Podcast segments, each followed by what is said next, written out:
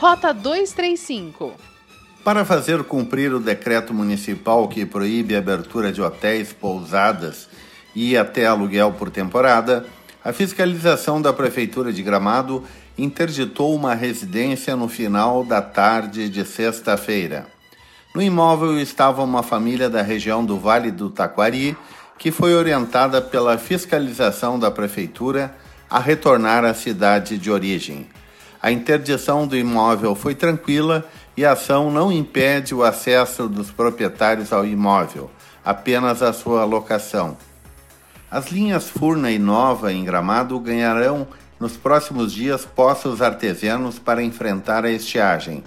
Numa parceria entre a Secretaria de Agricultura de Gramado e a Secretaria Estadual da Agricultura, estão previstas perfurações de dois poços com maquinário do Departamento de Infraestrutura Rural, Irrigação e Usos Múltiplos da Água, o DINFRA.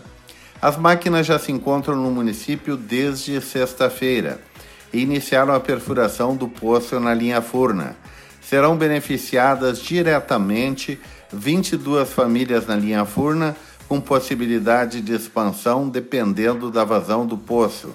Na linha nova serão beneficiadas 15 famílias.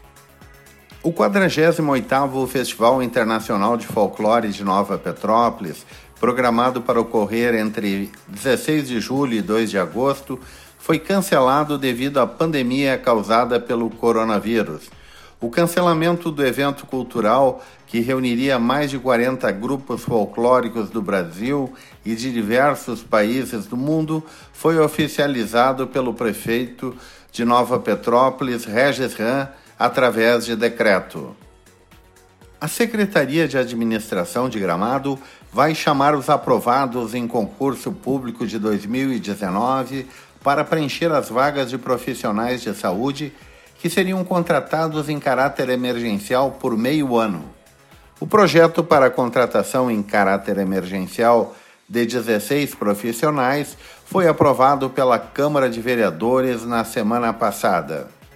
Rota 235 é o podcast da Rádio Hortências. Acompanhe no site radiohortências.com ou siga no Spotify Rota 235.